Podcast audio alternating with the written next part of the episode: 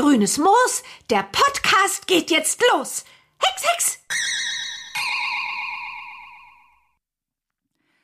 Hallo liebe Zuhörerinnen und Zuhörer zu einer neuen Folge des offiziellen Bibi Blocksberg Podcasts Bibi Blocksberg und die Generation Kassettenkinder mit freundlicher Unterstützung durch Kiddings und mit Stefan natürlich wie immer. Hallo Stefan. Hallo Antje und hallo an die Community. Ich bin der Springer aus Herten und ich übe mich heute mal wieder im Social Distancing. Ich bin nämlich zu Hause. Genau, zu Hause in Herten. Und du hast es gerade schon gesagt, ich bin Antje. Ihr kennt uns mittlerweile. Ihr wollt auch, so haben wir den vielen Kommentaren entnommen, nicht mehr wissen, wie ihr uns kontaktieren könnt. Ihr wisst es sowieso. Ansonsten steht's in den äh, Show Notes. Und apropos Feedback. Wir haben natürlich in erster Linie sehr positives Feedback bekommen. Das kannst du, glaube ich, bestätigen, oder Stefan? Ach, unfassbar viele tolle Nachrichten. Genau. Und ich habe gedacht, stellvertretend dafür möchte ich an dieser Stelle mal eine vorlesen. Und zwar hat mich diese Stimme über Instagram erreicht. Da hat mir nämlich die liebe Annie geschrieben. Sie schreibt, Hallo Antje, jetzt muss ich endlich mal schreiben. Vielen Dank für den tollen Podcast. Mit 40 gehöre ich definitiv zur Generation Kassetten und bin absolut begeistert, dass ihr den Podcast so macht. Es ist schön, dass viele Folgen so besprochen werden und man so heftig in seine Kindheit zurückversetzt wird. Und dann schreibt sie noch, bei der aktuellen Folge wurde die Frage gestellt, welche Rolle der Gast gerne hätte. Das dürfte die Folge gewesen sein, in der wir die Fans bitten, die perfekte Folge zu schreiben, mhm. würde ich behaupten, oder? Ja. Ähm, jeder Bibi-Fan hätte gerne eine Rolle, also habe ich gründlich überlegt, welche Rolle ich gerne hätte. Und ich wäre gerne die Freundin, Girlfriend, Busenfreundin von Carla. Finde ich ja, irgendwie ganz nett. Das kann ich doch 100% teilen. Und am Ende schreibt sie noch viele Grüße an den Springer ähm, und den Rest vom Team. Ja, dann viele ja. Grüße an Anni. Genau. Und ähm, passend dazu der Übergang von einer so, so netten Nachricht, würde ich sagen, wir kommen mal zu den weniger netten Leuten. Mhm. Und weil wir, wie gesagt, auf das Feedback da draußen hören, überlasse ich dir wieder den Einstieg in das heutige Thema. Und ähm, ja, dann darfst du auch mal direkt erklären, was es denn mit dem Begriff Bösewichte im Bibi Blocksberg-Universum auf sich hat. Ja, kaum vorstellbar, aber auch diese Leute gibt es. Man könnte ja meinen, wir haben jetzt hier ein Kinderhörspiel, da haben wir so ein bisschen diese schöne, heile Welt und wenn mal irgendwas nicht funktioniert, dann kann Bibi es heil oder richtig hexen oder was auch immer. Aber Pustekuchen, wir werden jetzt gleich erleben, dass doch im Laufe von mittlerweile 140 Bibi Blocksberg Folgen immer wieder Figuren aufgetaucht sind, die alles andere als gut drauf sind, um es mal so ein bisschen salopp zu formulieren äh, Leute, die unsympathisch sind, ähm, Leute, die sich, sag mal, unangenehm aufspielen, aber auch welche, die Straftaten begehen. Und zwar nicht gerade geringe. Wollte ich gerade sagen. Ähm, Jetzt wäre die Frage, wollen wir erstmal dazu übergehen, welche Straftaten alle schon bei Bibi Blocksberg ähm, begangen wurden? Oder wollen wir direkt mal über die Zeichnung der verschiedenen Bösewichte sprechen? Ich glaube, das geht ja auch fast so ein bisschen Hand in Hand, welche Bösewichte wie gezeichnet werden, je nachdem, wie, welche Verbrechen sie begehen. So genau. Ähm, ich würde sagen, so machen wir weiter, oder? Sollten wir so machen. Dann fang mal an. Du hast mir gestern am Telefon, als wir diese Folge äh, vorgeplant haben, mir einmal runtergebetet, was alles schon bei Bibi Blocksberg getan wurde. Das darfst du jetzt nochmal machen.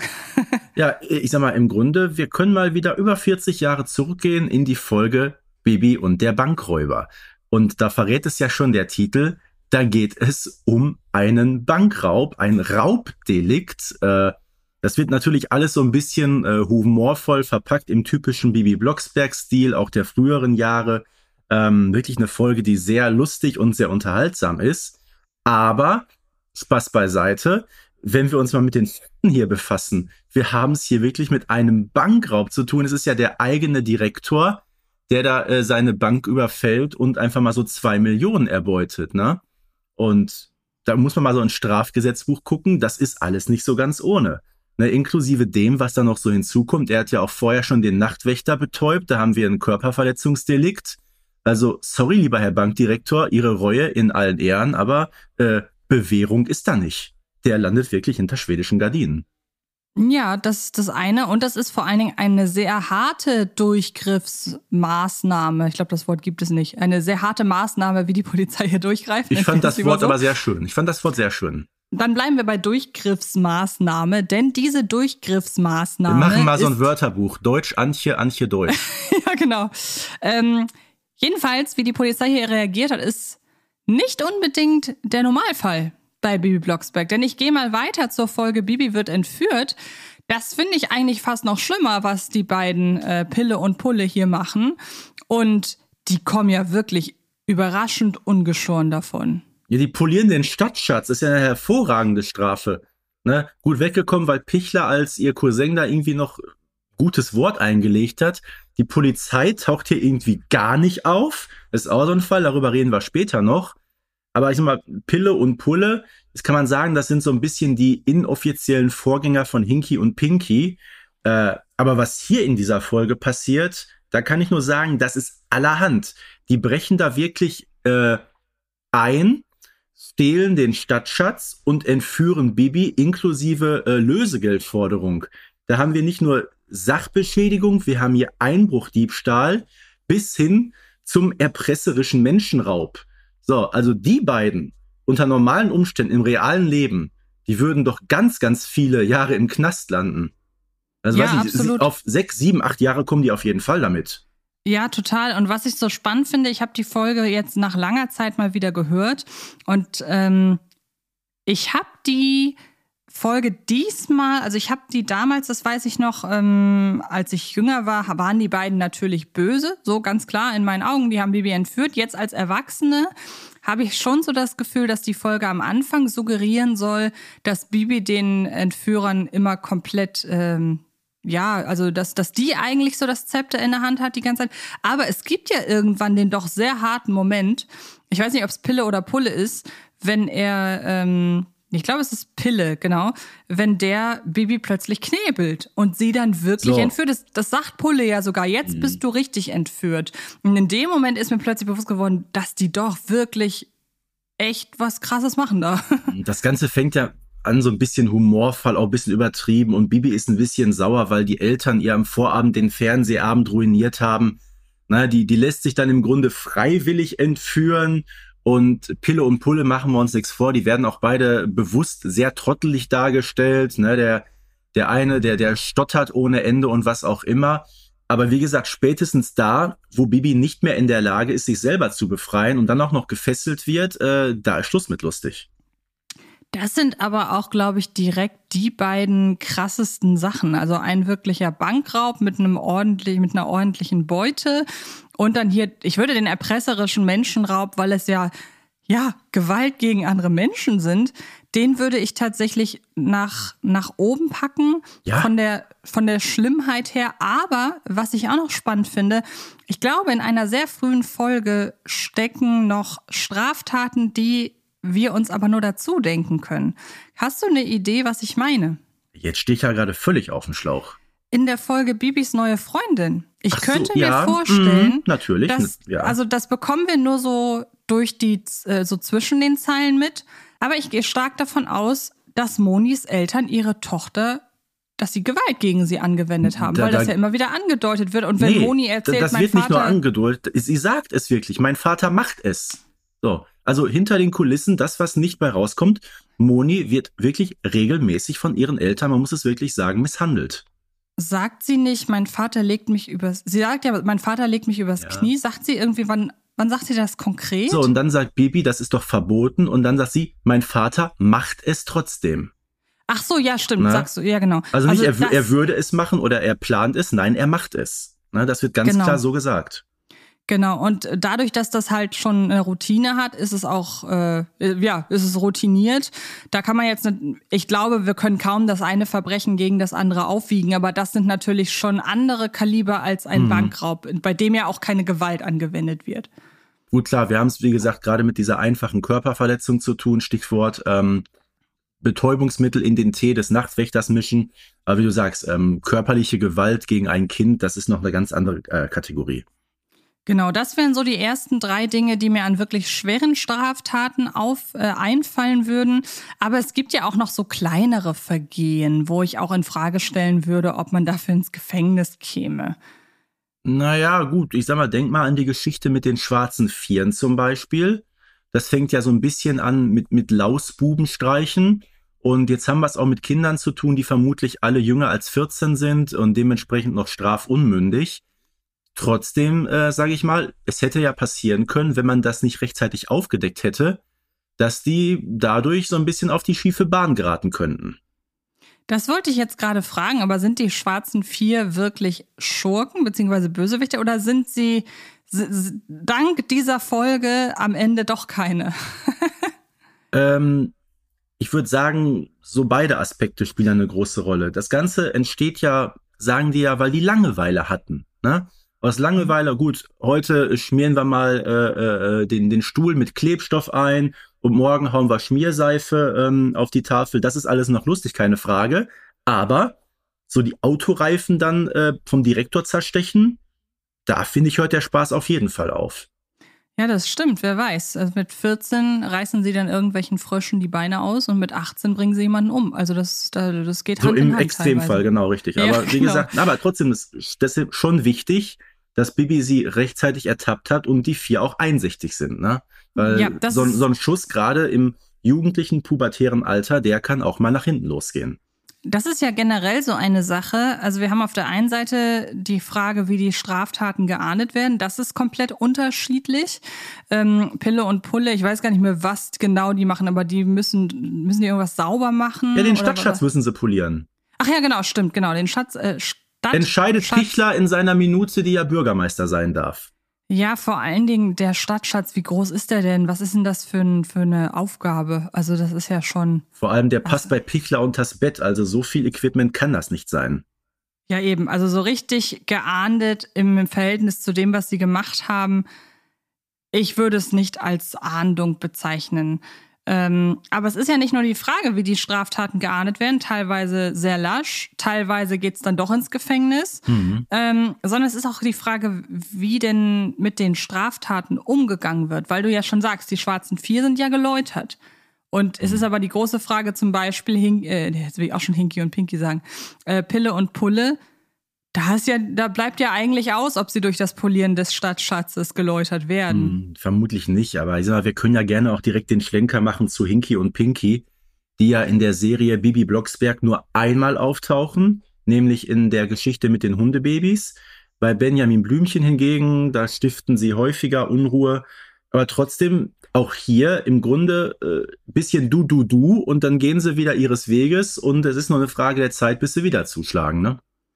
Ja, ich finde schon, dass man anhand der Namen jetzt so ein bisschen den Bogen schlagen kann zu meiner ursprünglichen äh, Einleitung, dass man mal so unterscheidet, inwiefern denn die Bösewichte wirklich als böse bezeichnet werden können oder ob sie dann doch oder dargestellt werden oder ob sie doch eher eine Karikatur eines Bösewichts sind. Ich meine, klar, bei Bibi Blocksberg und auch bei, ähm, bei Benjamin Blümchen, da können Bösewichte nicht so böse sein, wie sie es etwa bei den drei Fragezeichen sein können. Das ist richtig. Ähm, aber ich habe da das Gefühl, manchmal so, man traut sich einfach nicht so richtig böse zu sein. Also da finde ich, die sind die Eltern von Moni, Monis Eltern eine wirkliche Ausnahme. Und ansonsten, wie man halt an den Namen schon erkennt, Pille und Pulle, Hinky und Pinky, Mhm. wer hat, also da habe ich schon das Gefühl, dass man bei den Namen versucht, äh, das komplett. Ja, es wird so ein bisschen von der humorvollen Seite betrachtet. Ne? Deshalb ja auch die Sache mit dem Bankräuber, dieses sehr, sehr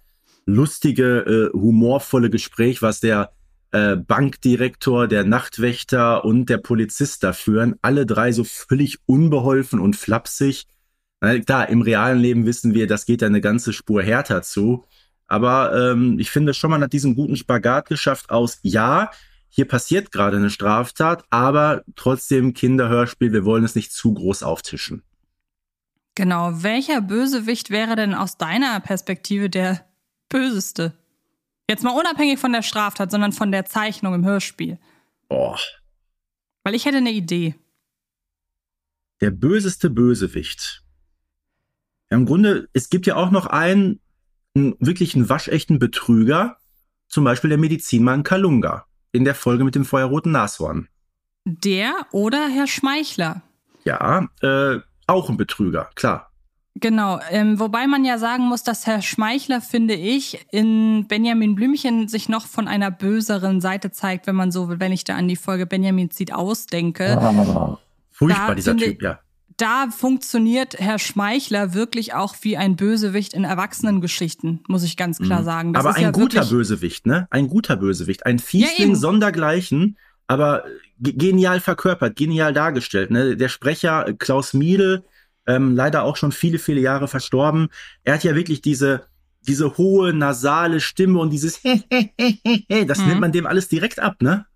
Ja, das ist ja generell etwas, ich weiß nicht, wenn ihr da draußen oder du, äh, wenn ihr die Serie Pastewka kennt. Ich mhm. weiß nicht, kennst du die?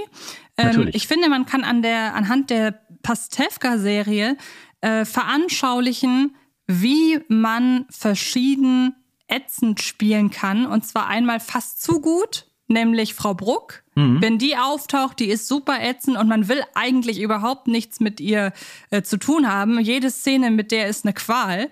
Und dann haben wir aber Kimberly, die eigentlich auch super ätzend ist, aber der guckt man gerne zu. Und ich möchte jetzt keine der beiden Performances schlechter machen als die andere, aber mhm. es sind komplett unterschiedliche Arten, wie man einen fast, also ich würde es jetzt hier nicht als Bösewicht bezeichnen, ja. aber wie man eine unangenehme Figur verkörpern kann. Oder mein persönliches Paradebeispiel, auch aus dem Fernsehen, ungefähr gleicher Bereich, Bernd Stromberg. Ne? Ja, auch wenn du so genau. möchtest, von seinem Auftreten her ein absoluter Minusmensch, um es mal so mit, ja. den, mit der äh, Jugendsprache auszudrücken. Aber trotzdem, egal was der macht, egal wie intrigant der Mann Mann ist, man, man ist nie gegen den irgendwie, ne? Es ist, es ist überragend, wie das so funktionieren ja, kann. Das stimmt. Und wie gesagt, Schmeichler ähm, hört man gerne zu, allein schon aufgrund der Verkörperung. Aber wenn man mal überlegt, wie kalkuliert der in Benjamin zieht aus vorgeht, ja. ähm, wir haben ja auch später noch, wenn er Benjamin den Computer verkauft, da die gleiche Masche, die gleiche genau, Masche nur finde ich in leicht abgespeckterer Form, aber nach demselben Prinzip. Nur ich finde die ganze Wohnungsgeschichte einfach noch viel, viel dramatischer. Mhm. Ähm, dann muss man da sagen, der geht kalkuliert vor, der hat Pläne, der ist nicht so anarchisch böse, sondern wirklich sehr ähm, zielgetrieben. Und ähm, Nein, was der Mann macht, hat Hand und Fuß. Das ist alles ganz genau geplant. Genau, und wir hören ihn ja zum Beispiel auch in der Folge Carla gibt nicht auf, mhm. ähm, wo man auch finde ich, als junger Zuhörer oder junge Zuhörerin sich sehr leicht in Sicherheit wiegen kann, weil unser Eins weiß mittlerweile, gut, allein schon, wenn wir die Stimme hören, dass äh, der wird, wurde in der Regel für Leute besetzt, die nicht wirklich äh, gute Absichten haben. Ähm, aber das wird, der macht das wirklich geschickt. Also die Dialoge von dem oder Monologe von dem sind sehr, sehr geschickt geschrieben, muss man sagen. Ja, das stimmt. Und vor allem Fieslinge haben ja manchmal auch so ein bisschen die Attitüde, so ein bisschen die Öffentlichkeit zu meiden und lieber hinter den Kulissen äh, zu agieren. Schmeichler hat überhaupt kein Problem, sich auf dem Marktplatz vor der versammelten Truppe hinzustellen. Aber, aber, das stimmt doch alles gar nicht. Natürlich wird das Museum und natürlich werte ich das auf. Ne? So, Stichwort, wir haben es ja mal erwähnt in einer anderen Geschichte, Gentrifizierung. Der hat ja wirklich was Richtiges vor mit diesem alten Haus. Ne? Da soll was entstehen und ich mache jetzt was und ich tu was für Neustadt. Also wirklich einer, so ein klassischer Verkäufer, sag ich mal, so ein Autoverkäufer.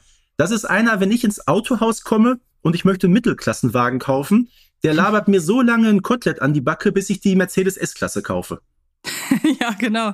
Ähm, aber jetzt wäre unter diesen Umständen natürlich die Frage, müsste der Bürgermeister dann nicht eigentlich auch ein Bösewicht sein? Weil klar, er geht nicht so intrigant und geplant vor wie Herr Schmeichler, sondern bei ihm kommen solche Sachen meistens sehr, sehr unbeholfen. Aber auch er lässt ja hinter den Kulissen, wenn er nicht gerade, äh, also gerade wenn er oft im Zwiegespräch ist mit Pichler, mhm. lässt er ja auch schon teilweise durchblitzen, dass er gezielt seine Wählerinnen und Wähler an der Nase rumführt. Ja, der Bürgermeister, der ist einer, wie soll ich sagen, so ein typischer Mensch, der auch viel versucht, so zu seinen Gunsten, ne? So ein, äh, ja, wie soll ich sagen?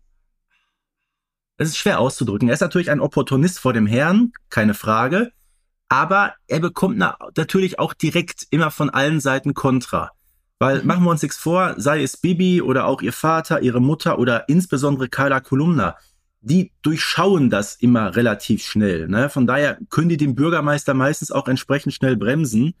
bei ausgemachten Bösewichten, und davon gibt's ja wirklich einige, über ein paar haben wir schon gesprochen, einige kommen gleich noch, da ist das wirklich anders. Die ziehen ihr mieses Spiel über einen relativ langen Zeitraum sogar ziemlich erfolgreich durch und ihnen wird dann erst am Ende der Geschichte das Handwerk gelegt.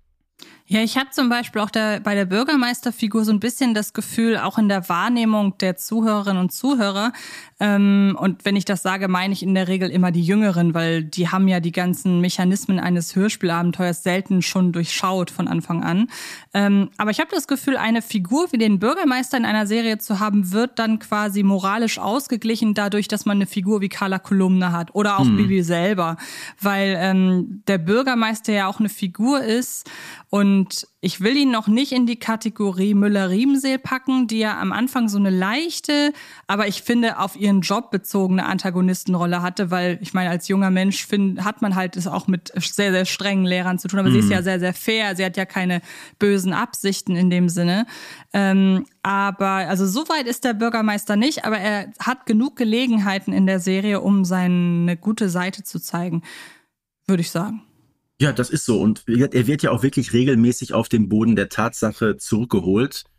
Ähm, aber wo du es gerade erwähnt hast, ähm, ich denke, da können wir vielleicht auch mal wieder so ein bisschen springen. Wir müssen ja nicht unbedingt chronologisch vorgehen. Mhm.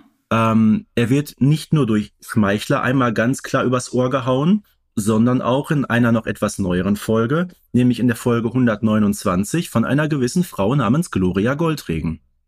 Genau, und generell scheint der Bürgermeister es irgendwie zu haben mit weiblichen Leuten, die ihn aufs Kreuz legen wollen. Ja. Denn wir haben ja auch noch die Wahrsagerin-Folge, in der er von der Ehefrau von, ihre, von seinem Gegenkandidaten bei der Wahl, äh, Zacharias Zwengelmann, mhm. ähm, sehr geschickt äh, zu einem größenwahnsinnigen Bürgermeister äh, ja. hingeleitet wird. Man muss sagen, der Mann hat auch ein gehöriges Potenzial an Naivität, die er da an den Tag legt, ne? Da kommt wirklich die Frau, erzählt ihm zwei, drei Sätze und ach ja und ja und natürlich machen wir das, ne? Also, wie gesagt, bei Gloria Goldregen, der, der unterschreibt einfach mal so einen Vertrag und tritt alles ab, sogar seine heilige Musine, Limousine. Das geht natürlich überhaupt nicht. Äh, die Wahrsagerin sagt, sie müssen auftreten wie ein König, sie müssen sich äh, einen Mantel und eine Krone und ein Zepter besorgen. Und der Mann glaubt das, der macht das einfach. Es ist ja, das ist ja atemberaubend. Ja, vielleicht ist das auch so ein Stück weit die Essenz der Bürgermeisterfigur, dass man da sagen kann, ja, er macht, er macht Dinge in einigen Folgen, bei denen man denkt, ey, komm mal, zum Beispiel die ähm, Bibi und die Piratenfolge, in der er ja schon Pläne hat, mit der er sich, mit denen er sich ganz klar über die eigentlichen Pläne der Schule beispielsweise äh, hinwegsetzen mhm. will. Oder auch die neue Schule, in der er überhaupt nicht im Sinne seiner Wählerinnen und Wählerinnen handelt, aber leider wie viele echte Politiker, das ja, muss man ja auch sagen. Ein Egoist und Opportunist. Genau. Ähm, und ähm, er ist dann aber auch jemand, der, und wenn es, es ist nicht immer zwingend in denselben Folgen, aber es gibt genug Folgen, die ihn quasi dafür büßen lassen, dass er hin und wieder ein Idiot ist, finde ich. Ja, also Idiot ist jetzt ziemlich hart und salopp formuliert. Ich glaube wirklich eher ähm, wirklich naiv und manchmal ein bisschen bisschen protzig, etwas zu hemdsärmlich, wie der Mann da auftritt. Dafür muss ich sagen, alle Hand hält er sich schon recht lange in seinem Amt. Das muss man sagen. Glaubst du, er wird irgendwann abgewählt? Nein, nein. Glaube ich auch. Dann kommen wir doch jetzt mal zu weiteren Straftaten. Was hast du da noch so ausgesucht? Äh, ich, ich glaube, wir können das alles so ein bisschen mal verbinden, äh, was so Straftaten betrifft. Ähm, mit dem, was du gerade sagtest. Der Bürgermeister lässt sich von jungen, hübschen Damen ganz gerne mal auch ein bisschen um den Finger wickeln. Ne? Wir hatten gerade schon die Szene mit äh, Gloria Goldregen. Wir haben über die Wahrsagerin gesprochen, Frau Zwengelmann. Übrigens, Klammer auf, ihr Göttergatte, äh, der eigentlich Bürgermeister werden möchte, der taucht gar nicht auf in der Folge. Das ist auch genial. Aber es gibt da auch noch eine Hexe, mit der er plötzlich herumturtelt. Das ist in der Folge mit der Walpurgisnacht nämlich Malizia. Und da muss man sagen, das ist auf jeden Fall eine Figur, die man in den ähm, Bereich Bösewichte einordnen kann. Ich finde sogar einordnen muss. Und was auffällt, sie ist im Grunde die einzige, die wirklich konsequent mehrfach auftaucht, wo man weiß, oha, wenn Malizia dabei ist, dann rappelt's im Karton. Und die ja auch nicht geläutert wird. Also bislang gab es noch nicht eine Folge, äh, nicht eine Folge, in der sie sich geläutert zeigt. Es gibt aber Sanktionen gegen, kann man das so nennen? Ja, sie die ihr gegenüber, sogar genau, ein, ein Jahr.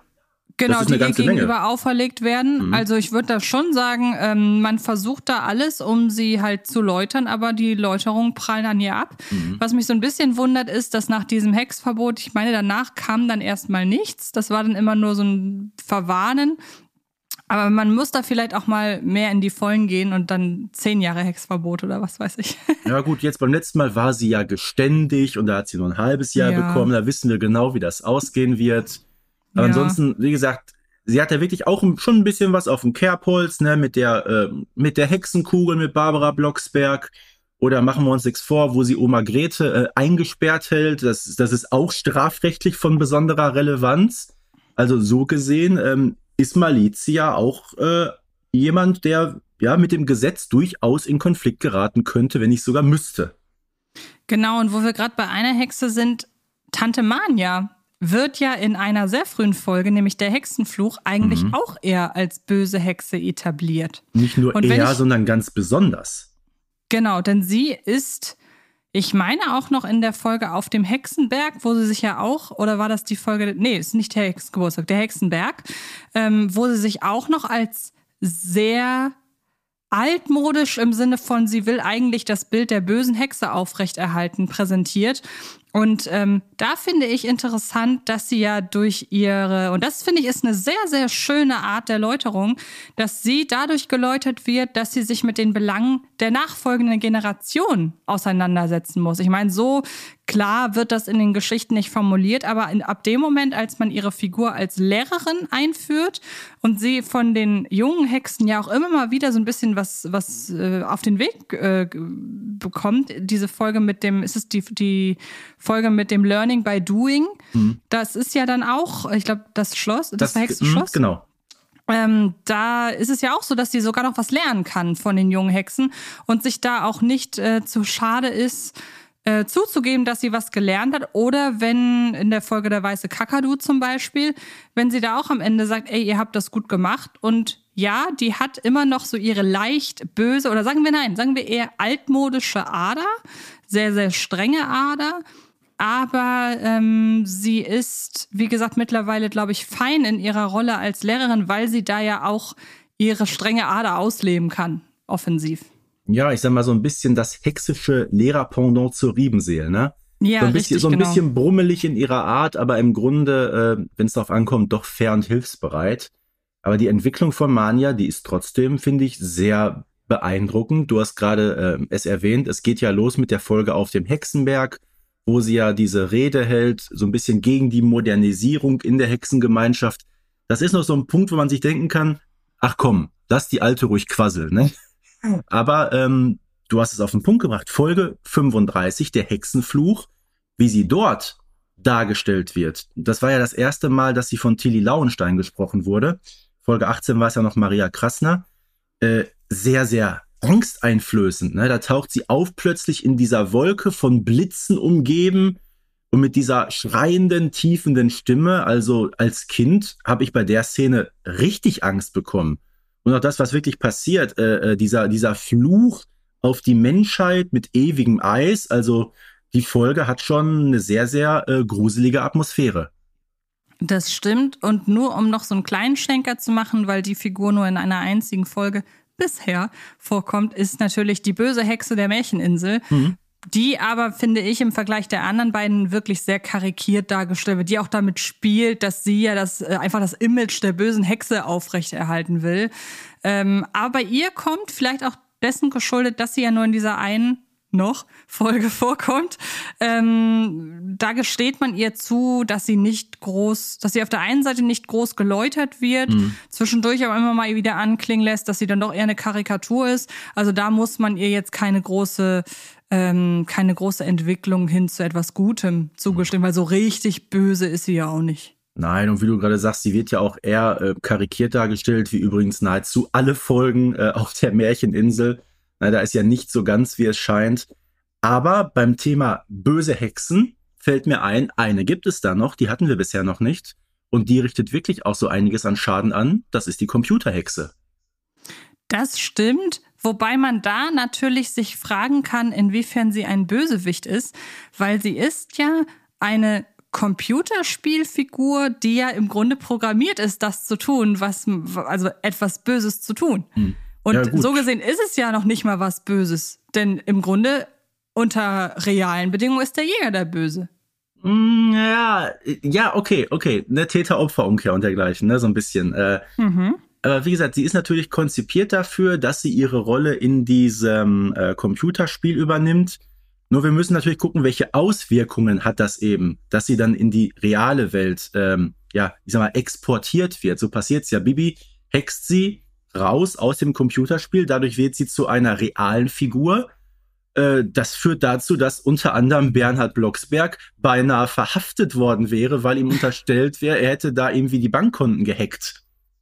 Da könnte man dann aber auch argumentieren, dass die Hexe, die einst den Freitag der 13. Fluch ins Leben gerufen hat, dass die äh, ebenfalls ein unsichtbarer Bösewicht ist quasi. Ja, ich glaube, davon gibt es sowieso eine ganze Menge.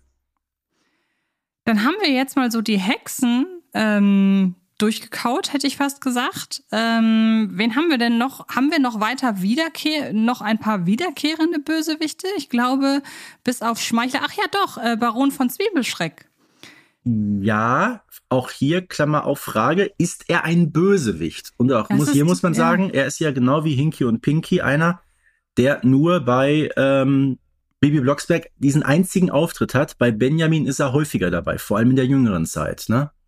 Das stimmt. Ähm, ich finde, du redest ja von der Folge Das Wettfliegen. Genau. Ähm, jetzt, ja, man kann es wirklich in Frage stellen, ob er ein Bösewicht ist, denn im Grunde macht er ja nur genau das gleiche wie Schubia in der Folge und bei der Folge, also indem so. er halt unfaire Mittel anwendet.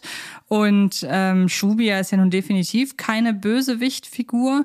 Sie ist eher eine Rebellin und ein so quasi das Gegenteil von Bibi, würde ich behaupten.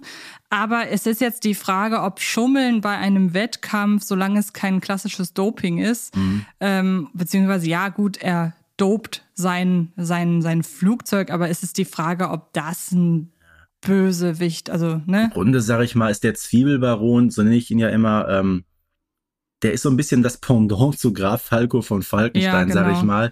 Auch der ist ja manchmal ein bisschen wie soll ich sagen, ein bisschen protzig und hat ein dünnes Fell und so weiter, aber letztendlich wissen wir, dass er kein, so kein übler Mensch ist. Ne? Äh, das trifft ja auf manche andere Figuren schon eher zu. Und äh, wie gesagt, die Computerhexe, wir haben es gerade erwähnt, ist ja so eigentlich keine reale Figur. Und auch dieser Gauner Katzengold ähm, aus der Folge Superpudel Puck, der wird ja auch aus diesem Buch herausgehext von Bibi, übrigens auch versehentlich. Ne? Wir können auch mal eine Folge machen über Hexunfälle, fällt mir ein. Da gibt's ja. auch eine ganze Menge zu berichten. Das können wir auch in drei Teile aufteilen.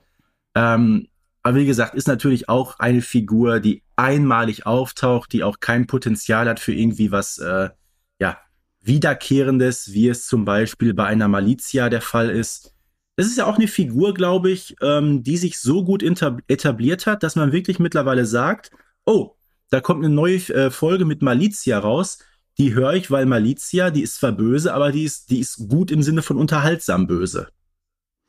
Genau, und ähm, jetzt könnten wir natürlich oder, oder widmen wir uns mal der Frage, inwiefern denn all diese Figuren, also wir haben es ja gerade schon, haben wir gerade schon erwähnt, oder generell erwähnen wir ja öfter in, in unseren Podcast-Folgen, dass die Dinge, die in den Bibi Blocksberg-Hörspielen stattfinden, dass die immer auch mal mehr, mal weniger so etwas leicht Aufklärerisches haben. Mhm.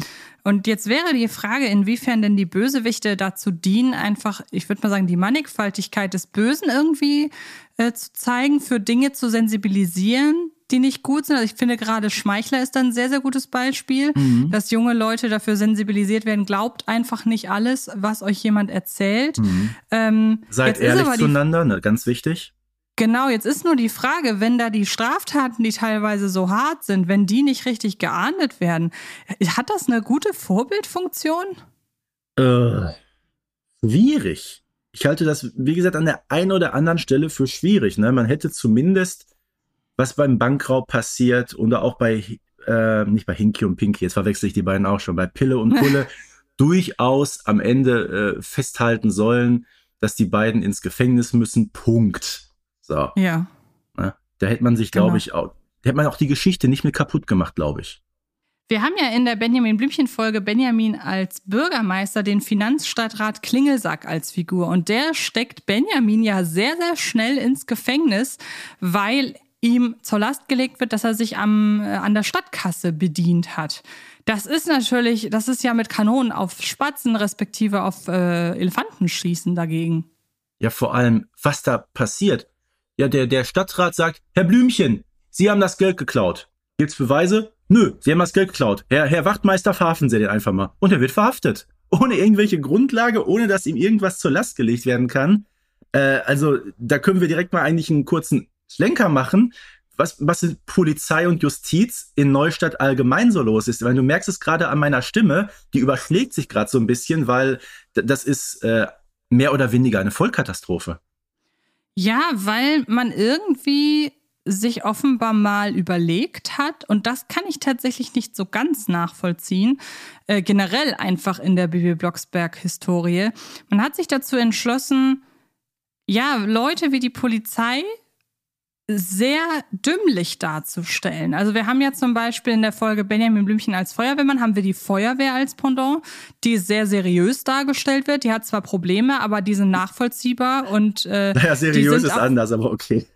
Ja, aber die machen ja ihren Job ordentlich. Nein, haben, nein, nein, nein. Wieso? Nein, die, Wieso? die Neustädter Feuerwehr, das, das ist eine Blaskapelle, die noch nie ein Feuer gelöscht hat und mit jeder kleineren Rauchentwicklung massiv überfordert ist. Ja, aber die hat noch nie ein Feuer gelöscht, weil es noch nie ein großes Feuer gab. Und dann zeigen sie sich ja, wenn sie halt wirklich ein Feuer zu löschen haben. Klar, sie haben dann Benjamin als Unterstützung.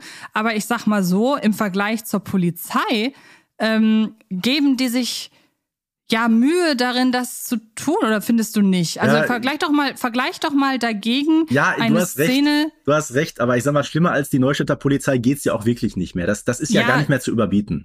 Ja, da hast du recht, weil jeder kleine Auftritt eines Polizisten veralbert wird. Sei es nun wirklich ganz kleiner Auftritt in ähm, die Kuh im Schlafzimmer, wo sie angehalten, wo Familie Blocksberg angehalten wird von einem Polizisten. Ich meine, klar, da hext Bibi den Polizisten am Ende, in, verhext ihn in ein Baby. Aber trotzdem ist er ja vorher schon total äh, total äh, verwirrt. Wir haben die Folge mit dem Autostau. Zitat Barbara ähm, Blocksberg, der arme Bully. Ja, genau. Genau, und irgendwie, es gibt keine Szene, in der sich die Neustädter Polizei positiv verkauft. Und das finde ich tatsächlich schwierig, so Stichwort Vorbildfunktion, weil man ja das Gefühl hat, ja, auf der einen Seite Neustadt ist ein sehr sicheres Pflaster, ähm, aber auf der, das, das fällt mir ein, weil es in Kira Kolumna, äh, nein, in Elea Ilwanda einmal gesagt wird, dass in äh, Mülheim alles irgendwie positiv ist. Nein, jetzt verwechsel ich. Nicht in Mülheim, sondern in Altenberg, Herrgott. Mhm. Ähm, dass da erwähnt wird, äh, dass, ich weiß nicht, ob sie kein Gefängnis haben. Auf jeden Fall sagen sie, sie haben ja nur einen einzigen Bösewicht in, in der Stadt, nämlich ähm, Kirin Bartels. Und dafür braucht man kein Gefängnis. Ich glaube, das ist der grobe Wortlaut des mhm. Ganzen. Ähm, aber wir haben ja in Neustadt schon den ein oder anderen Bösewicht rumrennen. Und dass man da nicht so ein Sicherheitsgefühl vermittelt bekommt, finde ich, find, find ich schwierig, muss ich sagen. Ja, vor allem, ich sag mal, der Polizist, der ist in vielen Folgen übergreifend auch zu den Benjamin Blümchen-Geschichten sehr häufig von Dieter Kursave gesprochen worden, der ja auch ähm, ein sehr bekannter Synchronsprecher war in den 80er Jahren, auch mit so einer sehr nasalen Stimme, manchmal auch so ein bisschen stotternd. Also, wie gesagt, du hast es auf den Punkt gebracht, wirklich sehr unbeholfen, nahezu trottelig dargestellt ähm, auch so diese ganze Rechtsstaatlichkeit und, und Trennung von Zuständigkeiten, das scheint es in Neustadt alles nicht zu geben. Ne, wie gesagt, Benjamin wird vom Stadtrat äh, Klingelsack einfach verhaftet. Conny F. Schinkenberger, da, da ruft der Bürgermeister an, hier, Herr Wachtmeister, sperren Sie den einfach mal ins Gefängnis und das Gefängnis ist auch noch im Rathauskeller. Also, äh, das ist wirklich, oh, ich kann das kaum in Worte fassen, wie man mit der Justiz und mit der Polizei äh, in Neustadt verfährt. Also weiß ich, ob man das so an Kinder unbedingt vermitteln muss. Also zumindest diesen Aspekt halte ich so ein bisschen für fragwürdig, obwohl ich genau weiß, ja, es ist ein Kinderhörspiel, da ist nicht alles so in dieser ganz realen Welt. Wir haben es mit sprechenden Elefanten zu tun, mit fliegenden Hexen, die gibt's so nicht, keine Frage. Aber es wird ja so getan, als sei diese Welt, in der sie leben, die, in der wir uns auch befinden. Und von daher ist das zumindest an dieser Stelle schon sehr, sehr harter Tobak. Ja, und ich würde sogar noch einen Schritt weitergehen, denn du hast gerade die Folge Benjamin als Bürgermeister und auch ähm, das Lufttaxi erwähnt. Sobald die politische Obrigkeit der Polizei sagt, was sie zu tun hat, greift sie viel zu hart durch. Und ich meine, das ist ja noch mal krasser als das, was wir bisher festgestellt haben. Ja, und die Polizei, die, die untersteht nicht weder dem Stadtrat noch dem Bürgermeister. Das ist. Lass uns weitermachen, sonst rede ich mich ja noch in Rage. Äh, ja. Das ist auf jeden Fall ein Punkt, der macht mich an der einen oder anderen Stelle wirklich fuchsteufelswild. Ja, da gehe ich absolut mit. Dann lass uns doch noch mal auf die paar Taten eingehen, die jetzt gar nicht mal so so derbe sind, dass man da sagt, ey, warum ist die Polizei da nicht tätig geworden? Also zum Beispiel Frau Weber würde ich noch als, da in die Richtung packen, mhm. die ja schon einen sehr tragischen Umstand hat mit dem, weshalb sie so reagiert, wie sie reagiert. Ähm, aber die Methoden, die sie anwendet gegen ihre Schülerinnen und Schüler, die sind zum einen wirklich fragwürdig und zum anderen ist sie in dieser Folge die Antagonistin. Das muss man ganz klar sagen. Das Happy End, äh, das Happy End resultiert daraus, dass sie geläutert wird. Deshalb würde ich sie auch da reinpacken. Ja, okay, aber das ist, was Frau Weber da macht, ist ja nichts für die Polizei. Ne? Sie schreit da in der Klasse rum, sie verteilt Strafaufgaben. Das ist erstmal was, ein Fall für, fürs, wenn dann fürs Bildungsministerium oder für die Elternpflegschaft oder was auch immer. Ja, und was da am Ende bei rumkommt, äh, wissen wir ja. Das Ganze wird ja relativ schnell aufgeklärt. Ja, aber wir reden ja nicht über die Straftaten bei Baby Blocksberg, sondern wir reden ja über die Bösewichte. Ja gut, Und weil du gerade sagtest, äh, die Polizei, deshalb. Nee, genau, die Sachen, die nicht unbedingt mhm. polizeirelevant ja. sind. Was hast du denn da noch so als Beispiel? Äh, da gibt's zum Beispiel noch eine gewisse Frau Kohl aus mhm. Folge 20. Wie wir wissen, äh, die macht erst so diese freundliche, sich anbiedernde Nachbarin, äh, fliegt dann mit Bernhard Blocksberg nach Malle und verwandelt sich dann in so einen richtigen Vamp. Das stimmt, wobei ich finde, dass sie nicht genug Bösewicht ist, weil sie die Folge zu wenig. Sie ist keine klassische Gegenspielerin. Ich finde, in Papi ist weg geht es um andere Dinge und nicht darum, quasi gegen, gegen den Bösewicht zu gewinnen, wobei man da natürlich auch die Frage stellen kann, muss ein Bösewicht eine Figur sein, gegen die man, mit der man sich direkt anlegt? Weil ich finde nicht, dass das der Schwerpunkt von der Folge ist. Oder vielleicht auch die Frage, wie, wie viel ähm, Aufmerksamkeit, wie viel Redezeit bekommt diese Figur? Es ist ja bei Frau Kohl genau. wirklich überschaubar. Es sind ja nur diese ähm, zwei wesentlichen Szenen am Anfang. Einmal der, der Rückblick, der ja durch Barbara Blocksberg verdeutlicht wird. Das passiert ja gar mhm. nicht in der aktuellen Zeit. Genau. Und dann eben dieser relativ kurze Part von, ich sag mal, vielleicht vier, fünf Minuten hinterher auf Mallorca. Ähm, ich glaube sowieso, Barbaras Koffer bekommt mehr Aufmerksamkeit als Frau Kohl in der Folge. Das stimmt. Ähm, dann würde ich noch auf eine sehr junge Folge eingehen, nämlich Hexen unter Verdacht. Mhm.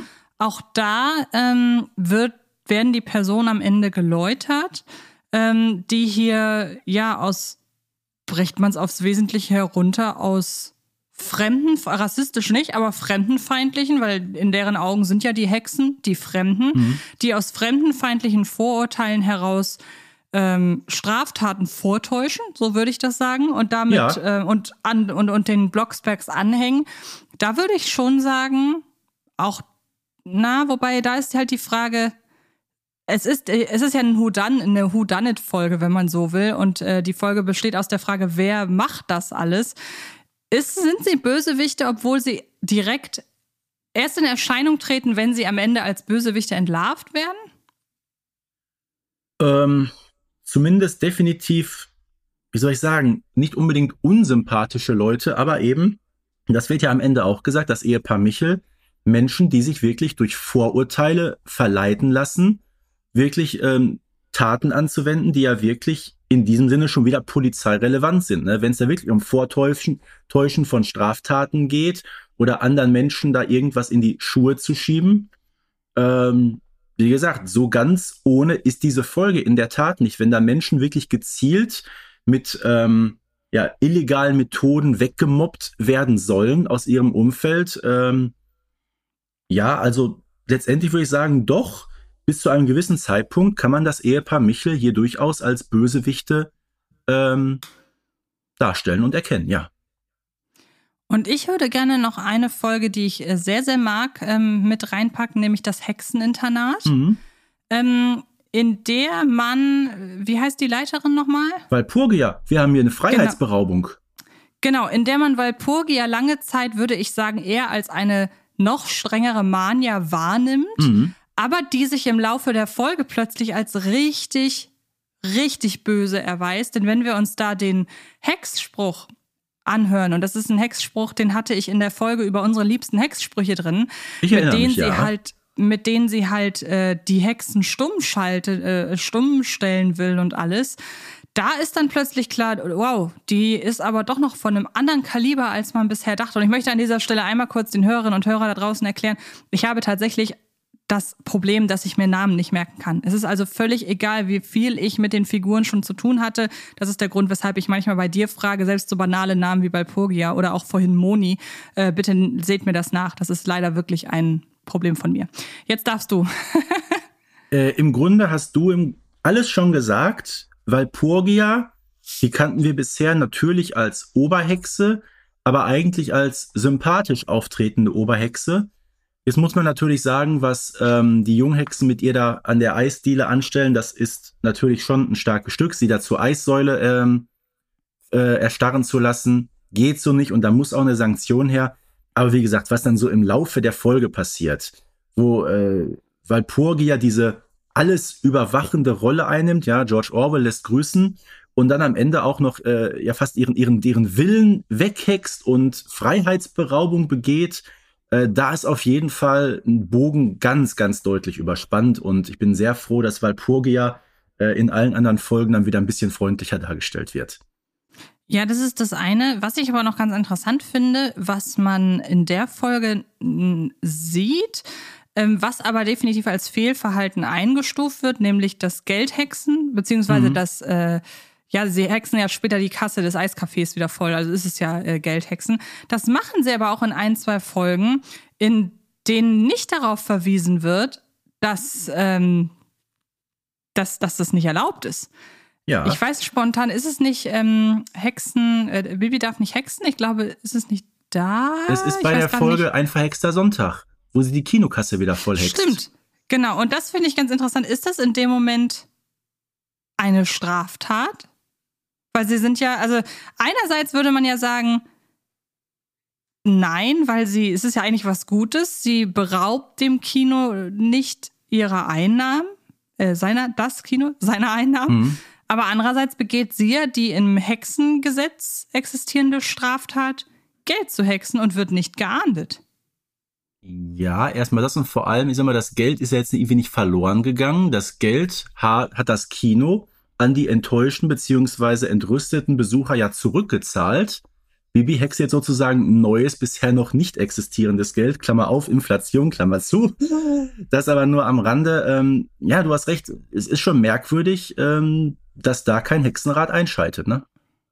Wobei man da natürlich jetzt sagen muss, ja, wir wollten eigentlich über Bösewichte reden. Natürlich ist Bibi Blocksberg dann nicht plötzlich der Bösewicht ihrer eigenen Geschichten. Aber man muss sagen, auch das ein oder andere Brechen der Regeln existiert natürlich Ja. auch bei denen. Aber das macht natürlich auch gute Figuren aus. Ähm, Und ich glaube, Antje, ob du das bist oder ich das bin, ich glaube, wir beide haben auch schon selber mal Regeln gebrochen oder irgendwas Ja. gemacht, was nicht so ganz korrekt war. Davon wird sich vermutlich kein Mensch komplett freisprechen können. Ja, und in der Regel wird sie ja dann auch dafür geahndet, wenn sie was falsch macht. Also äh, ich hatte gerade schon angesprochen, äh, Bibi darf nicht hexen. So. Da gehen dann meistens die Sanktionen ja von den Eltern aus. Das ist dann Stubenarrest oder Hex, ne, Stubenarrest weniger, aber Hexverbot beispielsweise oder Fernsehverbot, wie in Bibi wird entführt. Also sie bekommt ja für das Fehlverhalten, das sie an den Tag legt, die Quittung. Sie ist natürlich kein Bösewicht, aber man sieht schon, ich glaube, in den wichtigen Momenten, wenn es wirklich um die Hauptfigur geht und die etwas macht, was nicht vorbildhaft für die Zuhörerinnen und Zuhörer ist, in dem Fall ereilt sie dann wirklich die gerechte Strafe, würde ich sagen. Und dann kann man ja fast sagen, vielleicht relativiert das ein Stück weit das Auftreten der Polizei und Justiz in den Folgen. Ja, ich glaube, das kann man so ungefähr als Fazit mitnehmen. Wobei ich immer noch Ja. sage, was da die Polizei betrifft, mittelschwere Katastrophe. Ich komme darüber einfach Fall. nicht hinweg. Nein, ich kann das voll verstehen. Dann lass uns doch zum Abschluss ähm, nochmal zwei Fragen für uns beantworten. Nämlich einmal, welchen Bösewicht wir uns wünschen, dass er wieder auftritt. Und vielleicht jetzt nicht Malizia, weil da ist es, glaube ich, relativ klar, dass die noch auftreten wird. Aber gibt es irgendjemanden, bei dem du sagst, hättest du gern mal ein Wiederhören mit? Ähm, würde der alte Sprecher noch leben, definitiv Herr Schmeichler. In den Benjamin-Hörspielen ist er ja schon wieder dabei mit zwei Folgen. Hat jetzt einen neuen Synchronsprecher, nämlich Gerald Schale. Aber mit, mit, mit Klaus Miedel. Das hat einfach, das hat einfach gepasst. Ne? Also Ja. so würde ich mir auf jeden Fall wieder wünschen, aber ist nur leider nicht möglich. Kannst du erzählen, was er in den neuen Benjamin-Folgen gemacht hat? Ja gut, er hat ja, äh, muss man sagen, das ist jetzt das prägnanteste Beispiel. Er war ja auch Supermarktbesitzer in der Folge mit dem Tante Emma Laden und hat so ein bisschen versucht, äh, ja mit mehr oder weniger legalen Methoden den kleinen Tante Emma Laden sehr schlecht aussehen zu lassen. Und das ist ein guter Übergang übrigens. Die Folge haben wir ein bisschen rausgelassen zu Bibi Blocksbergs Folge 24 mit dem Supermarkt, mit dem Besitzer, der ja Herr Müller heißt, aber auch eben von Klaus Miedl gesprochen wird. Und ich sag immer, nein, das ist nicht Herr Müller, das ist auf jeden Fall Herr Schmeichler. Ne? Weil es auch dieselben Methoden Die sind. gleichen, einfach. das ist, das ist komplett Schmeichler-esk, muss man so zu sagen. Ja, absolut. Ähm, wie, weil, wie gesagt, ich kenne die Folgen, die neuen Benjamin-Folgen mit Schmeichler Einf einfach reinhören. Und ähm, was ist die andere? Was macht er da? Was ist jetzt sein neues Metier, in dem glaub- er sich bewegt? Ich glaube, die letzte Folge war die mit dem verhexten Osterei, äh, wo er allerdings, ja, wie soll ich sagen, eine etwas untergeordnetere und weniger ganz so böse Rolle spielt. Ähm, wie gesagt, ich vermisse in der Rolle auf jeden Fall Klaus Miedl. Wenn der noch leben würde, ich glaube, der könnte noch einen perfekten Schmeichler darstellen. Ja, vermutlich. Dann lass uns ein Abschlussfazit ziehen. Nee, Was das machen wir jetzt nicht. Du sagst mir, welche Rolle du noch mal hören möchtest. Ach so, ich wäre auch bei Herrn Schmeichler. Okay, dann sind wir uns aber d'accord. auch aus denselben, aber äh, sehe das auch aus denselben Gründen wie du. Ähm, das war halt schon in der Kombination mit seinem eh- ehemaligen Sprecher halt wirklich eine hervorragende Kombination. Also ich glaube, so etwas nochmal zu kreieren, sowas wie äh, die neue Stimme von äh, Falco von Falkenstein, weil wir ihn Mhm. ja auch schon so ein bisschen als mini, mini, mini Bösewicht hier kurz am Rande behandelt haben. Ich glaube, gerade so bei vermeintlich bösen Figuren mit einer guten Seite, aber auch so ein bisschen zwielichtig. Ich glaube, das wird Falco von Falkenstein jetzt nicht ganz gerecht, ihn mit dem Bürgermeister zu vergleichen. Aber gerade weiß ich nicht. Ich sehe ihn so ein bisschen als die ähm, administrative Instanz in Falkenstein. Ich meine, da gibt's ja eh so einige Parallelen zur Neustadt, aber ich glaube, das wird jetzt zu sehr ins Detail hineingehen. Aber ich sag mal, so der Vergleich, die politische Ebene, er ist ja auch immer so der Entscheidungsträger, der oft auch überzeugt werden muss. Also ich sehe da schon Parallelen zu. Dann würde dazu ja auch passen, da bist du bestimmt meiner Meinung, dass da die Verkörperung durch den Sprecher oder auch die Sprecherin in anderen Fällen, dass die da halt besonders wichtig ist und da so einen mega perfekten Coup zu landen, wie eben bei Falco von Falkenstein, ähm, das ist, finde ich, schwer. Also ich mag auch den neuen Sprecher des Bürgermeisters zum Beispiel sehr, aber der kriegt es nicht ganz so gegriffen, den Bürgermeister von früher darzustellen. Der macht ihn etwas böser, finde ich jetzt, Ja, als der Bürgermeister ist so. früher war. Und das finde ich ein bisschen schade. Und deshalb würde ich auch sagen, ich habe den neuen Schmeichler noch nicht gehört. Ähm, werde ich mir wirklich mal anhören, weil es mich interessiert bei, in den Benjamin-Folgen. Aber äh, da kommt halt die Bösewicht, die bösewichtige Ader vor allem durch die, durch die Sprecherleistung. Ähm, nun aber, was macht denn für uns einen guten Bösewicht aus? Beziehungsweise können wir uns auf einen besten einigen? Also ich würde wirklich bei Schmeichler bleiben. Ich glaube, wir haben die Argumente genannt, was einen guten Bösewicht ausmacht. Ähm, dass er wirklich überzeugend dargestellt wird, also glaubwürdig. Äh, nicht, wo man denkt, ach, den nimmt sowieso keiner ernst. Und das macht eben unter anderem so ein Schmeichler. Ähm, und ich glaube, ein guter Bösewicht, der bereichert auch insgesamt inhaltlich die Story. Ähm, und vielleicht der dritte Punkt, der ist auch sehr wichtig. Man würde sich vielleicht sogar über eine weitere Folge mit ihm freuen. Stimmt. Ich mag auch die Bösewichte, damit möchte ich das abschließen. Ich mag die Bösewichte lieber, je reeller sie gezeichnet sind. Mhm. Also ich bin nicht der größte Fan von den karikiert aufspielenden Bösewichten. Ich weiß, warum es sie gibt. Ich weiß, dass man sie nicht äh, zu böse machen möchte in vielen Fällen. Also ich glaube, eine Entführungsfolge mit Bibi mit einem Bösewicht der Marke Schmeichler, ähm, also wo halt eine Entführung, zwei Entführungsfiguren mit so einer Ernstigkeit, äh, mit so ernsthaften Plänen dargestellt werden wie Schmeichler bei seinen Plänen, das könnte fast zu heftig sein. Das passt dann ja nach Rocky Beach, ne? Ja. Ja, genau. Deshalb, ich verstehe, warum man es macht, aber ich mag eben realitätsnahe Bösewichtfiguren deutlich lieber. Deshalb mag ich zum Beispiel auch Walpurgia in der ähm, Hexeninternatsfolge. Ja, weil klar, sie ist hier äh, in ihrer Funktion als Hexe da und macht Dinge, die ähm, normale Menschen nicht können.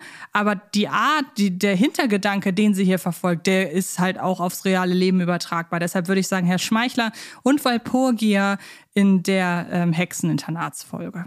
Da gehe ich komplett mit dir konform. Fein. Dann bedanke ich mich sehr herzlich für diesen schönen Podcast. Ja, ich schließe mich an. Danke. Wunderbare Folge heute mal wieder. Und äh, ebenfalls äh, vielen Dank für euch da draußen fürs Zuhören und dann hören wir uns nächste Woche mit einer neuen Folge wieder. Bis dann. Und tschüss.